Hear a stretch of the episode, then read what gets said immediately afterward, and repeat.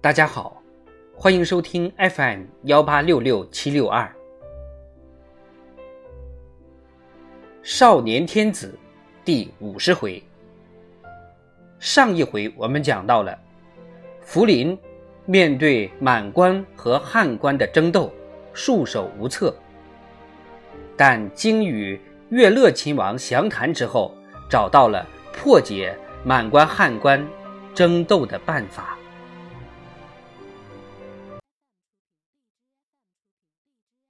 福临走出养心门，抬头看看，太阳已渐近中天，时序虽已仲冬，正午却还晴朗暖和。他信步去慈宁宫向太后请安，这虽是每天必行的礼节，他并不以为繁琐。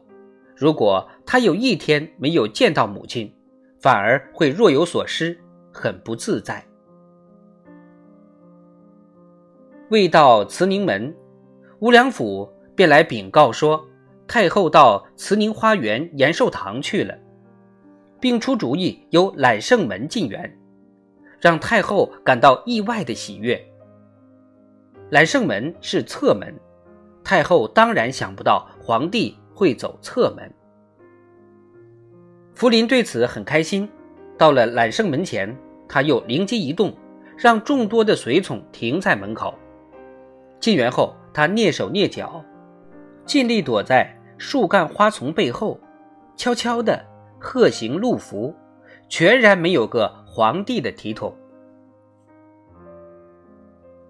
延寿堂前的丁香、海棠、榆叶梅最盛，现在落叶已尽，但密密的枝条足以遮掩福林。当他听到母亲的声音，便隐身在一丛丁香后面。透过横斜的枝蔓，寻找母亲的身影。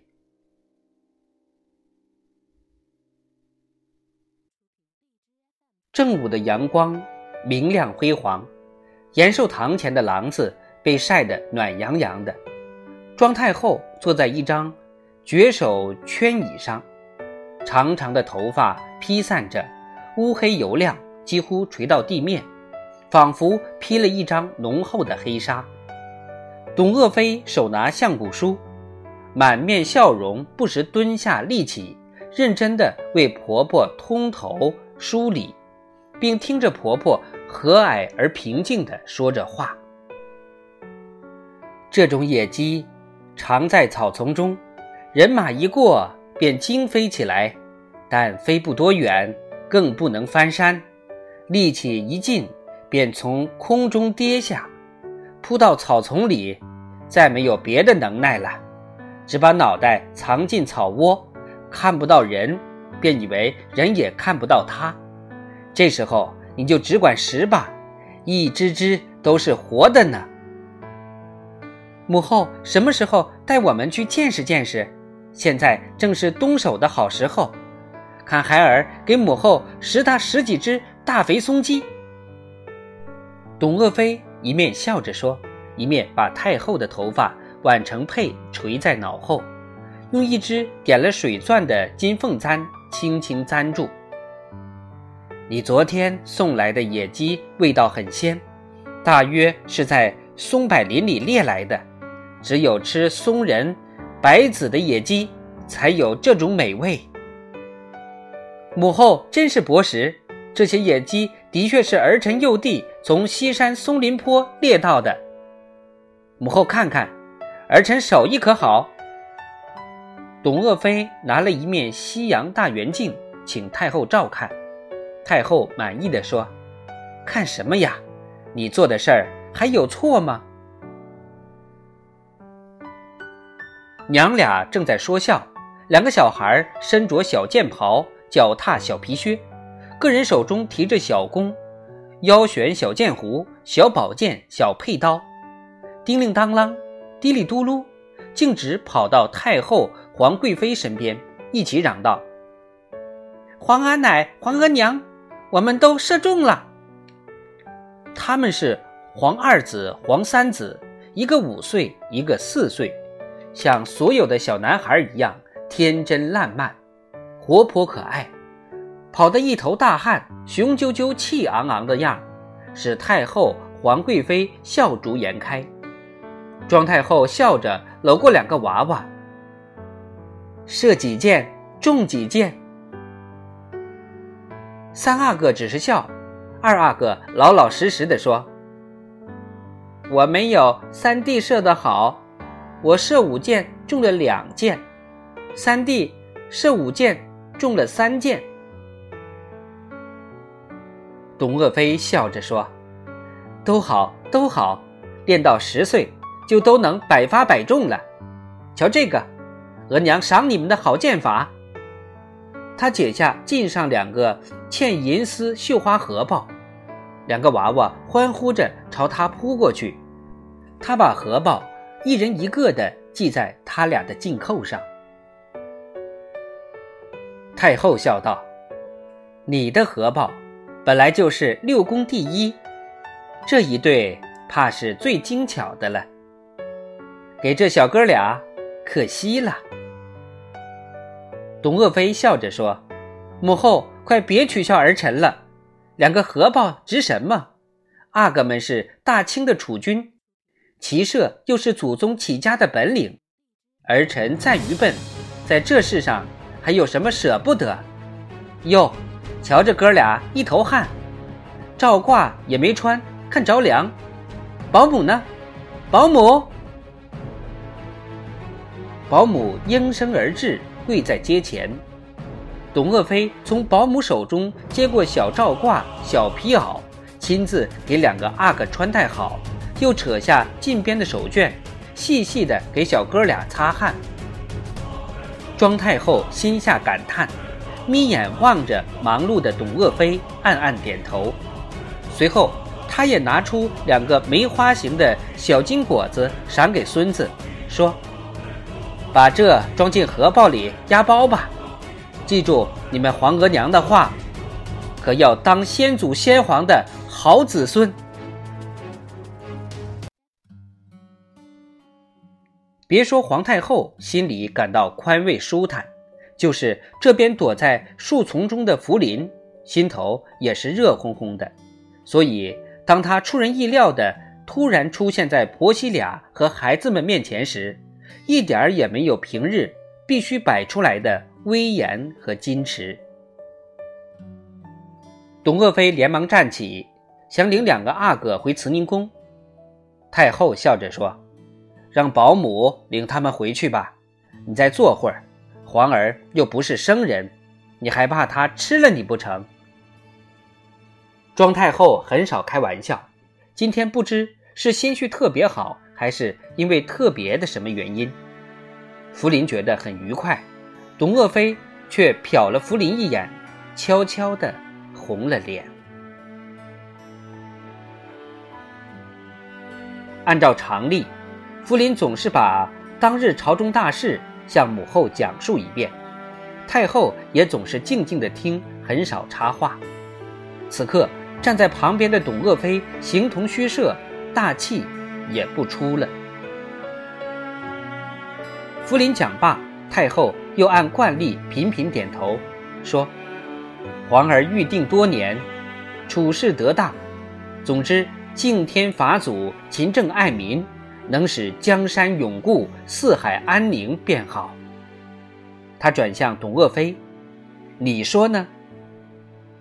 董鄂妃欠身道：“母后，儿臣身处内宫，只欲内事，国家政务非儿臣可以过问。”太后含笑点头，又对福临说：“从谏如流。”乃古贤君之德，皇儿要时时记取，免致错误。他沉吟片刻，终于说：“安郡王乐乐为国效力年久，颇有见地，多有建树。如今开国楚王均已谢世，乐乐也该敬畏亲王了吧？”福临心中一喜，明白了太后是和他站在一起的，连忙说。母后明鉴，儿早有此意。好，太后笑着，慈祥的目光抚慰着儿子，午后你该到坤宁宫去了吧？”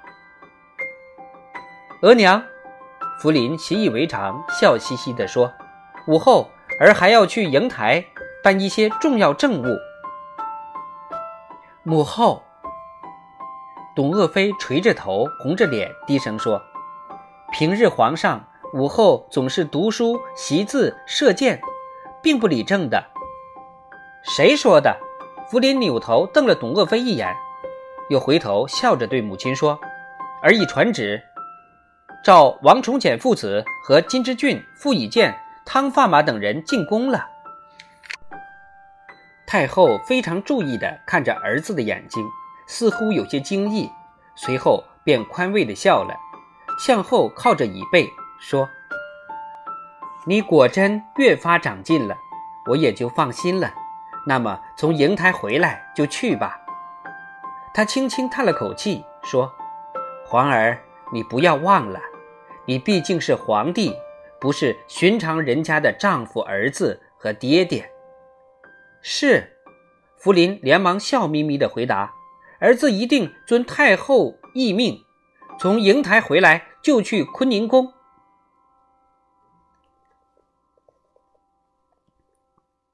可是，董鄂妃将福临送出延寿堂时，福临凑近他，用只有他能听到的声音威胁地说：“你竟敢讨厌朕，把朕往外推！听着。”今晚朕到你的承乾宫去，你等着，看朕不把你吃了！乌云珠正想反驳几句，福临已头都不回的大步走开了。王重简父子接到进宫的谕旨，联想到早朝发生的事，不由得变了脸色，但传旨太监似乎又没有恶意。两人满脸狐疑，坐着官轿，竟被引到西院门。在门前，与同时奉诏的金之俊、傅以渐、汤若望、李珏、伊桑阿等人会齐。这里除了汤若望，都是内院学士、大学士；除了伊桑阿是满洲正黄旗人，其他都是汉官。汉官中，除了李珏，都跟早朝被和事件有关。大家面面相觑，心里七上八下，不知此来何为，也就没有心思交谈了。几名赵引太监带路，一行人进了西院门，沿着初结薄冰的太液池南行，过一座雕栏玉砌的石堤，高高的降满阁便赫然在目。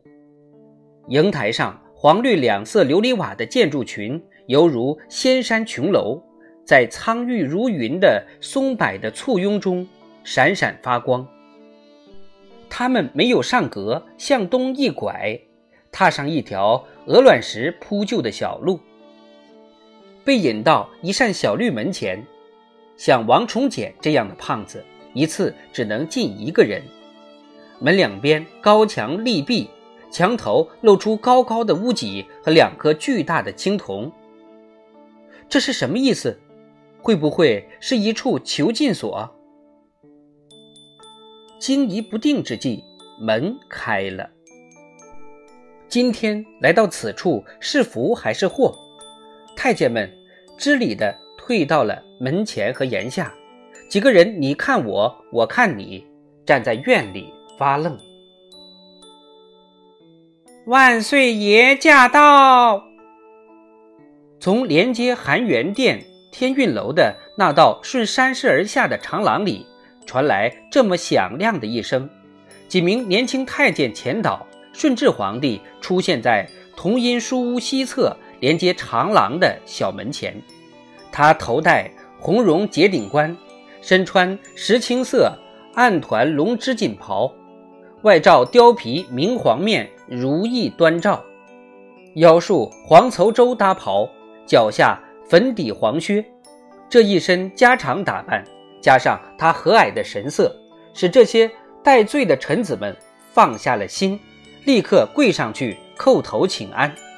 皇上点头微笑着说：“朕日理万机，难得有此闲暇，特召朱清一聚，众卿均是朝中饱学有才之士，平日讲学长龄赐教。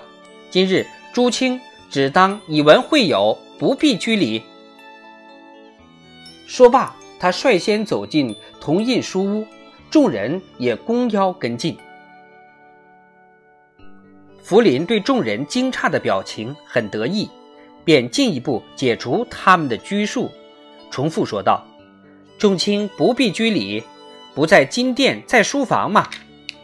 来上茶。”内侍鱼贯而入，给每位大臣敬上一杯热气腾腾的茶。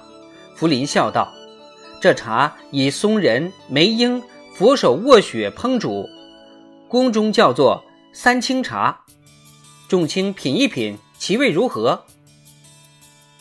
众人以口就杯，细细品味。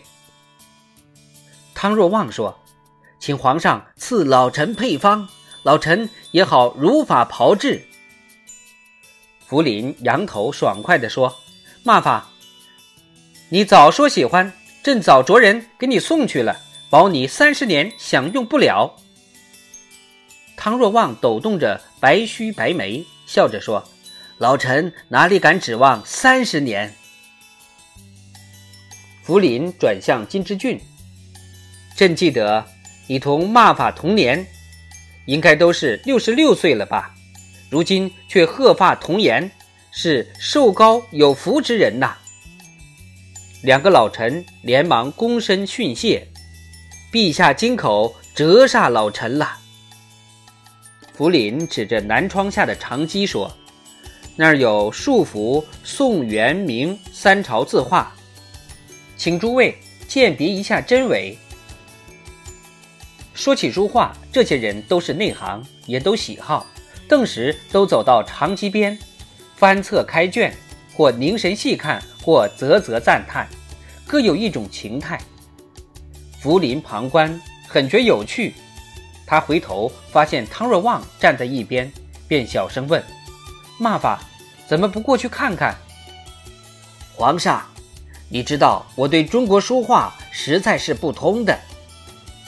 福临灵机一动，像孩子那样对骂法挤挤眼睛，好像串通他跟自己一起恶作剧似的，退到书屋正中岸边，拔出青玉九龙笔架上的紫毫。在满雕梅雀闹春图案的端砚中舔足了墨，抚平岸上的雪浪纸，小声说：“骂法，我画个人儿给你看。”不多时，汤若望的大声赞叹把众人吸引过来。皇上，这太妙了，无处相像又无处不像，这大约是中国画的魅力吧？诀窍是什么呢？福临笑而不答，把那张画优视众人。我王学士，众人惊呼一声。画上果然是王羲，像所有的写意一样，笔墨淋漓，衣纹线条都很粗略，而姿态风度却惟妙惟肖。面部画得较为细致，须眉碧笑呼之欲出。大家看看画像，再看看王羲。都忍俊不禁，也忍不住的赞美皇上的画工。王羲伏拜于地，其皇上将此画赐予。福临笑道：“不行，不行，画人非朕所长，还是山水画更有意趣。”他又提笔略一寻思，韵万急写，笔下林峦深密，水明石秀，神情意远。游洒疏阔，寥寥数笔，一幅清淡爽朗的水墨山水便呈现在众人眼前了。众人纷纷赞叹：“皇上此画真得宋元画之三昧。”金之俊捋须而笑：“皇上以武功定天下，万机之余游弋翰墨，真生平盛世之佳话。”傅以渐也感慨不已。福临看定王重简，说：“重简精于品画，你看如何？”王重简连忙躬身答道：“陛下胸中丘壑，有精官泥黄贝所不到者，自是得知天寿，非凡人所及呀。”福临拿着这张画递给王崇简，笑道：“那么这一小幅就赐你留念吧。”事出意外，王崇简愣了半天，才跪上去，双手接过，连连叩头。福临又掉头对王熙说：“你年轻，在朝中公职还长着呢，所以赐父不赐子。”王熙红着脸，含泪跪下谢恩。众人这才真正松了口气。众卿所观书面，确系真迹吗？大臣们纷纷夸赞皇上的珍品都是天下独一无二的无价之宝，确系真迹。福临命内侍又拿出数幅草书，请众人观赏。金之俊看罢，脸色忽变。汤若望仍是不懂行，其他人则盛赞比例。道尽元活是难得的家书。福临说：“正是呢，朕也以为此字之家十分难得。这是崇祯皇帝的手笔呀。”一片寂静中，他拿过一幅，小心的亲手展开，凝神注目好半天，才无限感慨地说：“如此明君，身应巨货，使人不觉酸楚耳。”王崇简心头一热，顿觉鼻子发酸，眼角湿润。那边金之俊也低下了白发苍苍的头。傅以渐说：“所以本朝为顾明报君父之忧，不愧仁义之师。”伊桑阿说：“正是，大清府定燕京，乃得之于闯贼，非取之于明朝。”明之已老，至今不肯出仕，实在不智之至。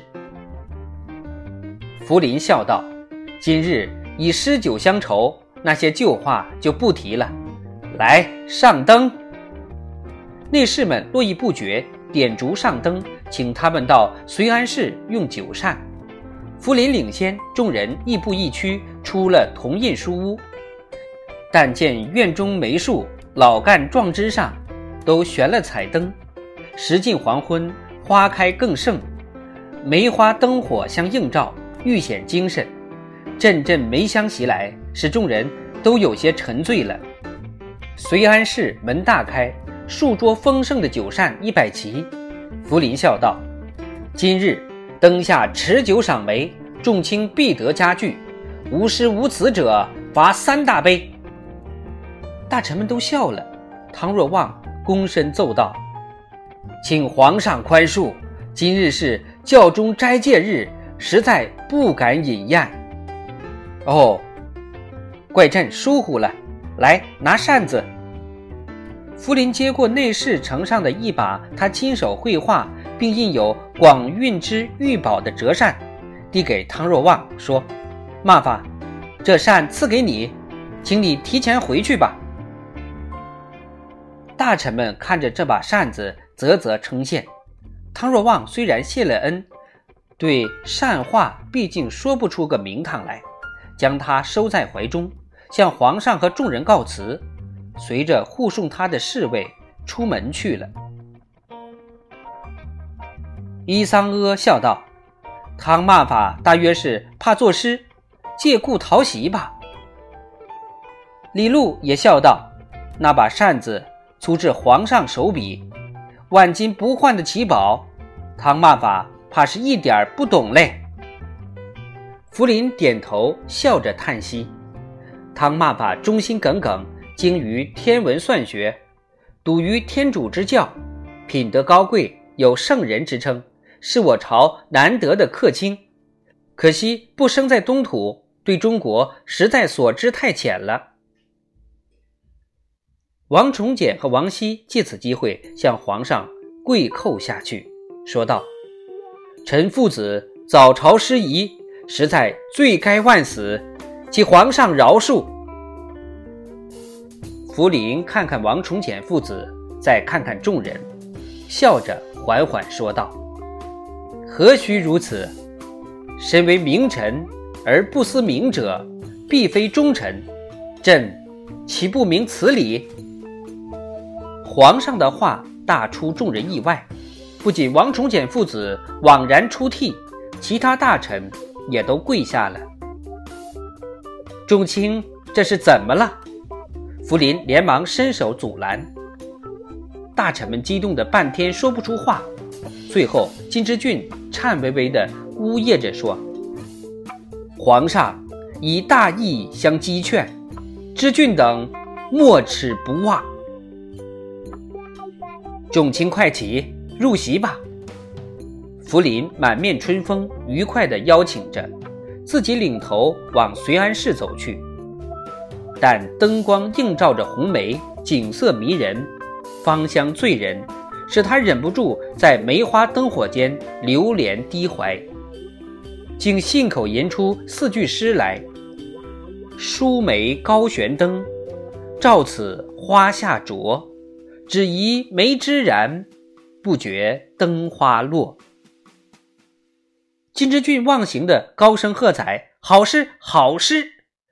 其事其句，古今未有也。”随后自觉失态，连忙躬身谢罪：“启皇上，恕臣失仪之罪。